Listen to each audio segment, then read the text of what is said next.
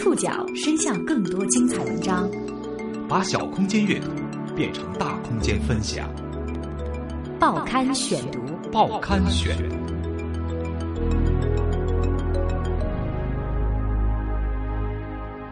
把小空间阅读变成大空间分享，欢迎各位收听今天的报刊选读，我是宋宇。今天为大家选读的文章综合了三联生活周刊、新京报、清华时报以及北京卫视的内容。在这个以愚人为名的节日里，我要为大家讲述一个笨匪的故事。三月的最后一天，北京市人民检察院第二分院以涉嫌抢劫罪批准逮捕犯罪嫌疑人梅杰玲。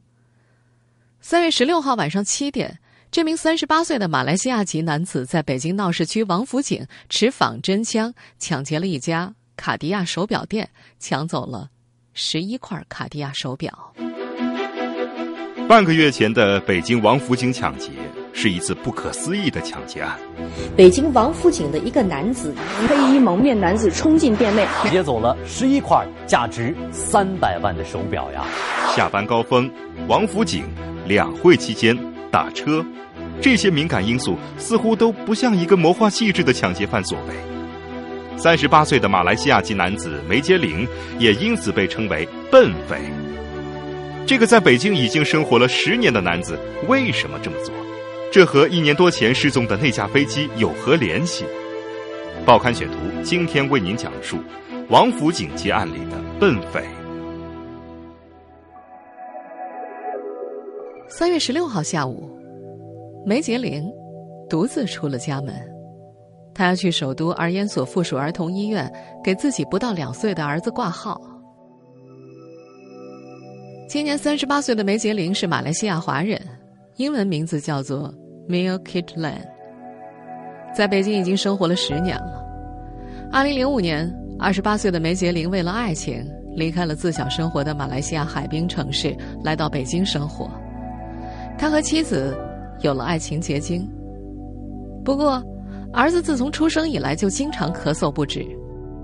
最近一段时间，他不断跟妻子商量要不要带着孩子回马来西亚，情绪也越来越焦虑。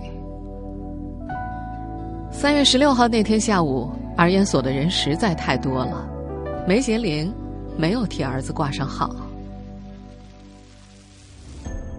这一年多来，似乎梅杰林就没有太多顺心的事儿。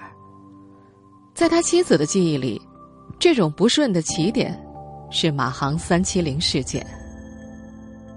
原本梅杰林从事的是销售工作，生活还算顺利，在北京租着房子，一家三口生活朴素而温暖。可是，马航事件之后。他的那些同事碰见梅杰林，有着抑制不住的好奇和疑问，几乎每个人都在问他：“飞机去哪儿了？”这似乎是一种传染病。甚至于有一回，他因为交通剐蹭事件请求交警处理，警察拿到他的驾照之后，并没有了解事故的经过，反而直接问他：“哎，飞机去哪儿了？”在不胜其扰，代马国政府承担回答飞机去哪儿义务接近半年之后，去年八月，他失业了。在找寻新工作的过程当中，他仍然要不断的回答同样的问题：飞机去哪儿了？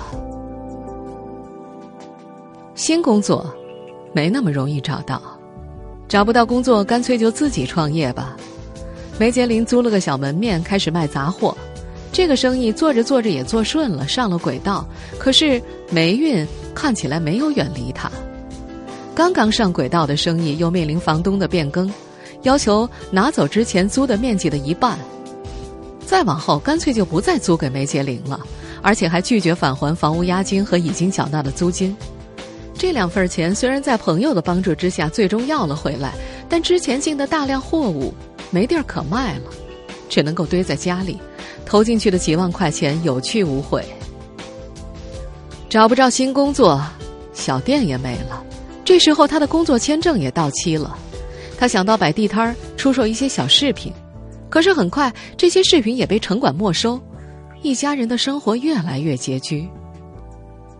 显然，短期之内找到新的工作已经没有可能。跟家人商量之后，梅杰林只能够把自己的工作签证换成了家属探亲签证。这样的局面，好像最好的选择就是返回马来西亚。但是，一家人动迁啊，怎么可能说走就走？这不是一个容易下的决心。三月十六号那天下午，没挂上儿研所号的梅杰林没有回家，他继续往西走。梅杰林的最终目的地，后来大家都知道了，那就是北京东城区的王府井大街商业区。王府井大街，北京最著名的商业旅游景点。就算在平时，这里也是全北京安保最为严密的大街之一。更何况这天是三月十六号，两会闭幕第二天。可就在这儿，一场不可思议的劫案就这么发生了。报刊选读继续播出王府井劫案里的笨匪。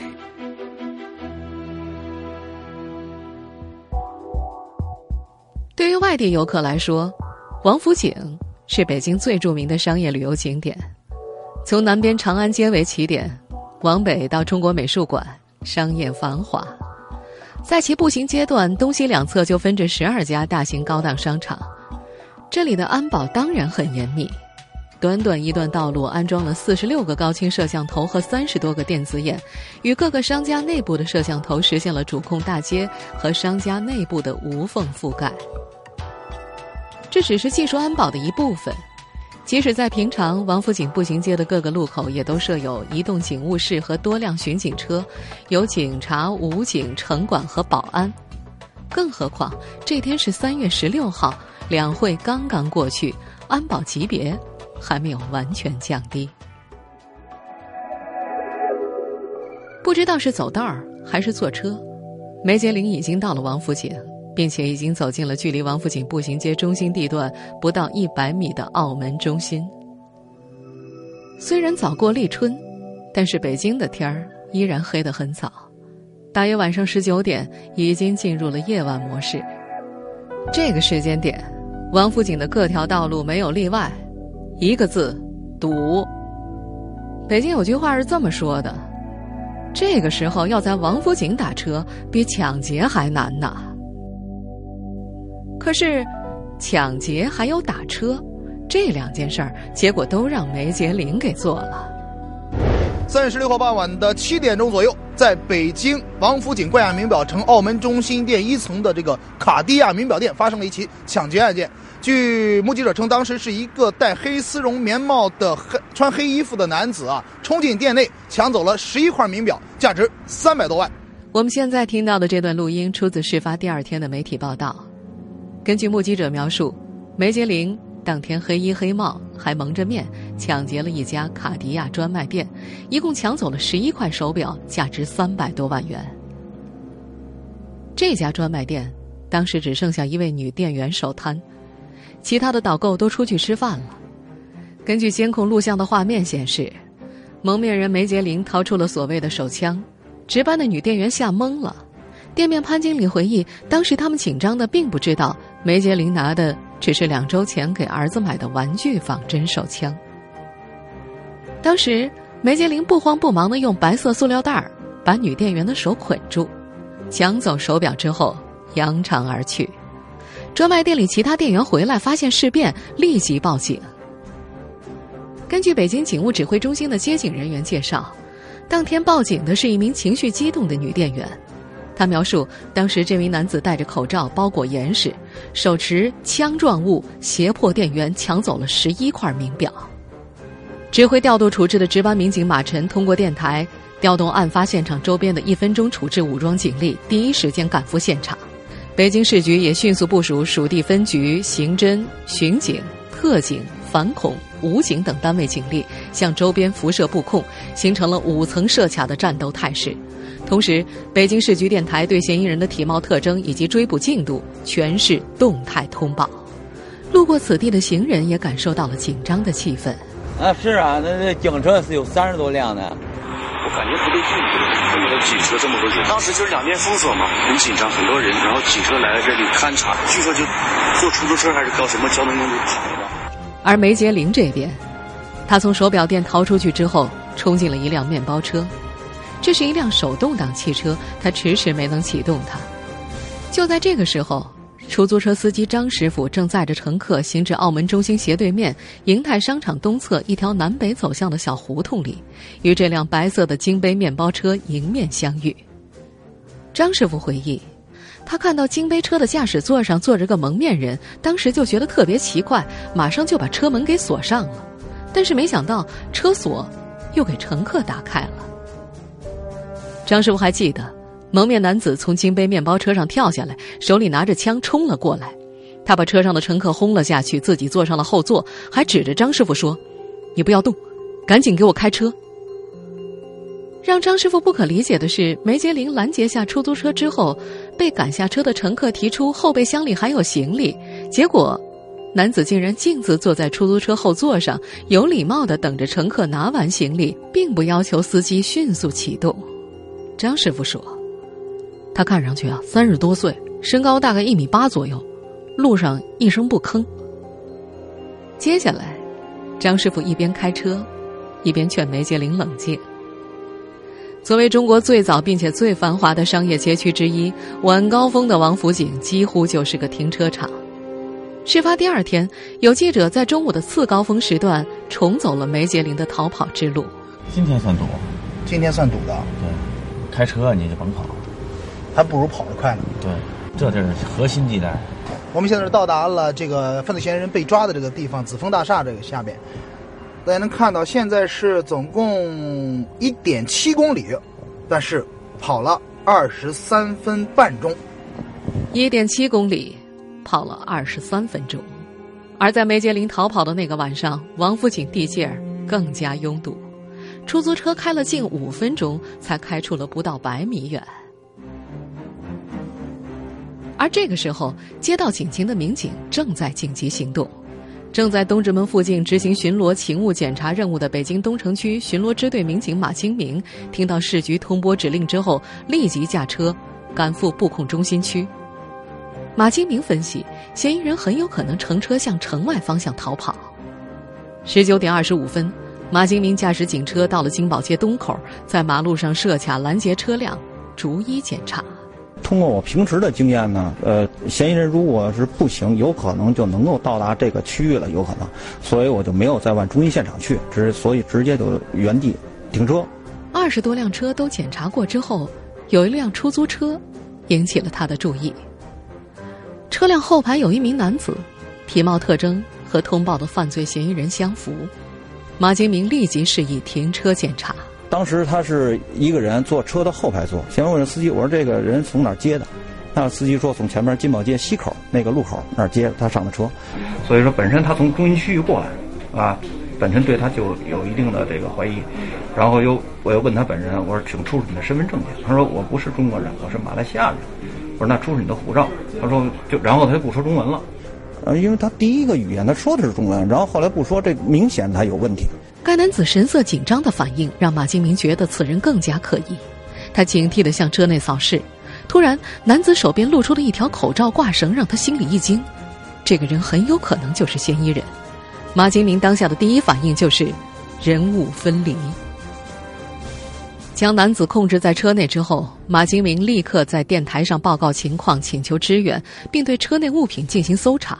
他坐到前座，把门关上以后，然后对他后座进行检查。发现以后，然后他就害怕，强行的开着门往外跑。我们俩就扭打起来了。当看到民警搜出赃物之后，男子突然猛力推开车门，企图逃跑，被马金明挤在车门之间。这个时候，途经此处的东城分局保安员江顺玉立即冲上前去，和周围群众一起协助马金明将男子控制住。我摁着他左胳膊，这时候出租司机呢下来了，扣着摁着他右胳膊。完这没过一会儿呢。这武警啊，那个特警、警察，他们全全过来了。就你你拿左胳膊的时候，我感觉左胳膊上有东西。上铐子的时候，一直也铐不住。完了，民警是用的是紧绳给他捆住了。从十九点十三分接到报案，到十九点三十五分控制住嫌疑人，仅仅用了二十二分钟。当天晚上，经过民警查找，丢失的十一块手表被全部追回。经过鉴定，梅杰林所持的枪状物只是一支黑色塑料玩具枪，是他两周前给儿子买的一支玩具。在下班高峰期的王府井大街实施抢劫，梅杰林到底想干什么？这个问题，律师同样有好奇心。可是，直到现在，这个马来西亚籍男子也说不清楚他为什么要在安保如此严密的繁华商业路段做下这么一件令自己都震惊的案子。报刊选读继续播出：王府井劫案里的笨匪。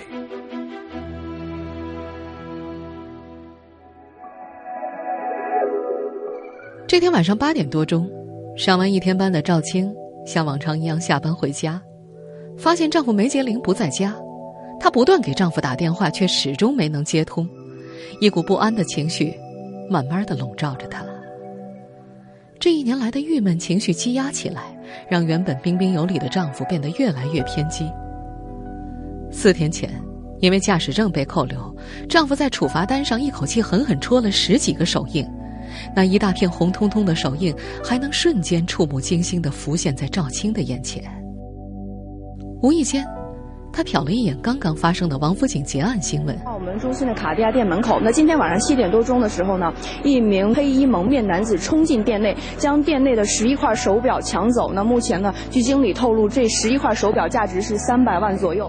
这一看，赵青意外的发现，照片里的黑衣男子很像自己的丈夫。联想到丈夫家族的精神类疾病时，丈夫的父亲在受到刺激的时候会表现出精神异常，因此提前退休了。而丈夫的双胞胎兄长和表兄都患有精神类疾病，这让赵青愈发忐忑。但是她仍然不敢相信这几天情绪低落、脾气暴躁、常常独自发呆的丈夫会做出如此疯狂的事情。直到当天晚上，警方找上门来。结案发生的第二天，赵青就委托北京金润律师事务所律师韩潇。为丈夫提供法律援助。韩潇说：“他们已经和梅杰林会见了五次，但是梅杰林的整体表现有些混乱。他看过梅杰林年轻时候的照片，特别的帅气，可是如今的梅杰林目光呆滞，精神恍惚。”韩潇说：“梅杰林在回忆案情的时候有很多断点。”他表示，自己抢劫的时候完全没有意识到自己的行为，如今对犯罪过程的细节也记忆模糊，需要警方观看监控视频之后加以提示。甚至，梅杰林跟所有听闻这件事的人有一样的疑问。清醒的时候，他问韩潇：“我我为什么要要抢王府井呢？谁都知道，王府井那地方抢不了啊。”据说。那天他在抢劫完之后，并没有想到销赃或者逃跑，而是准备打车回家。和律师交谈的时候，梅杰林总是前言不搭后语，甚至会突然很激动，数次用头猛击桌面，以至于韩潇在和马来西亚大使馆沟通的时候，对方问的第一句话就是：“这人嗑药了吧？”韩潇还听狱警说，这两天梅杰林常常在深夜惊醒。并且把洗手液当作水喝下，但是他本人对此毫无记忆。韩潇表示，针对梅杰林目前的精神状态，从法律层面来说，应该尽快对其进行精神鉴定。案发的时候，其精神状况是否正常，都是认定其行为能力以及刑事责任的关键，也是维护其合法权益的关键。目前，马来西亚驻中国大使馆已经向公安部提出了精神鉴定申请。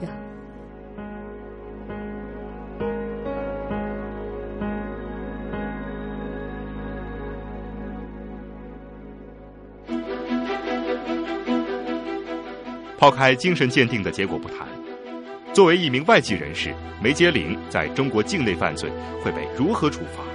抢劫价值三百万元手表会受到多大处罚？报刊选读继续播出：王府井劫案里的笨匪。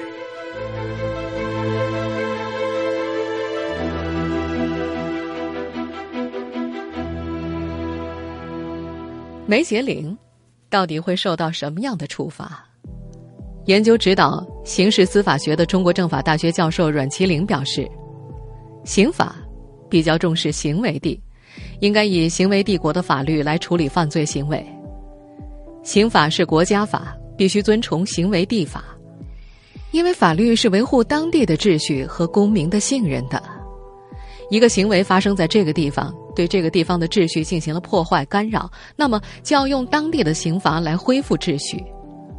第二，根据入乡随俗的原则，反映出对行为地的尊重，对行为地规则的尊重。第三，根据行为地法律的有效性，应在施拿地取证，方便在施拿地对犯罪人进行处罚，也方便追诉。阮其玲说，基于这三个原因，不管哪国人在中国境内犯罪，必须按照中国的法律进行处罚，没有任何特殊的理由。外国人将跟中国人。一样定罪处罚。在王府井劫案当中，价值三百万元的名表一度被劫走。根据这样的案情，嫌疑人将会受到多大的处罚呢？阮清林教授介绍，根据刑法两百六十三条规定，抢劫数额巨大的将会处以十年以上有期徒刑、无期徒刑或者死刑，处理的幅度将会考虑案件的具体情况，比如王府井。属于闹市核心地段，发生劫案所产生的影响非常不好。这是一个酌情的量刑情节，不是法定的。法定情节就是数额。根据阮其玲的分析，这个案件当中没有涉及到人员伤亡，预计将会在十五年以上量刑。他还补充说明，被告人如果被判刑，原则上应该在中国服刑。根据国际法的规定，有些外国人在我国犯罪可以通过。国际刑事司法协作回到本国服刑，但是就这个案子而言，因为我国跟马来西亚没有相关的协议，所以当事人被判刑之后应该在中国服刑，服完刑后将被驱逐出境。听众朋友，以上您收听的是《报刊选读》，王府井劫案里的笨匪，因为可以理解的原因，今天在节目当中所出现的。梅杰林的妻子的名字是化名。我是宋宇，感谢各位收听。今天节目内容综合了《森林生活周刊》《新京报》《京华时报》《北京卫视》的内容。